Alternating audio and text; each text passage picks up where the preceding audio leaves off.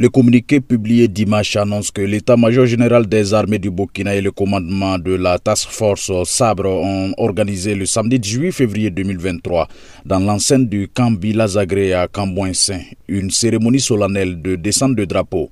L'acte marque ainsi la fin des opérations de la task force à partir du sol burkinabé. L'état-major indique que le désengagement des équipes et matériels restants de Sabre sera finalisé par une équipe de logisticiens déployés à cet effet selon un chronogramme défini en accord avec l'état-major général des armées du Burkina Faso.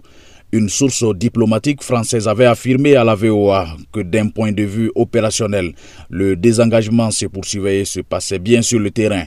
La plupart des hommes sont déjà partis selon la source et que ceux qui restent sont simplement ceux qui doivent faire le déménagement des matériaux et des conteneurs. C'est en mi-janvier que le Burkina avait dénoncé l'accord militaire de 2018 qui permettait le stationnement des forces françaises, quelques 300 militaires français stationnés à Cambouense au nord-est de Ouagadougou. Cette dénonciation est dans l'ordre normal des choses, avait déclaré le porte-parole du gouvernement Jean-Emmanuel Ouedraogo. Lamine Traoré, Ouagadougou, VO Afrique.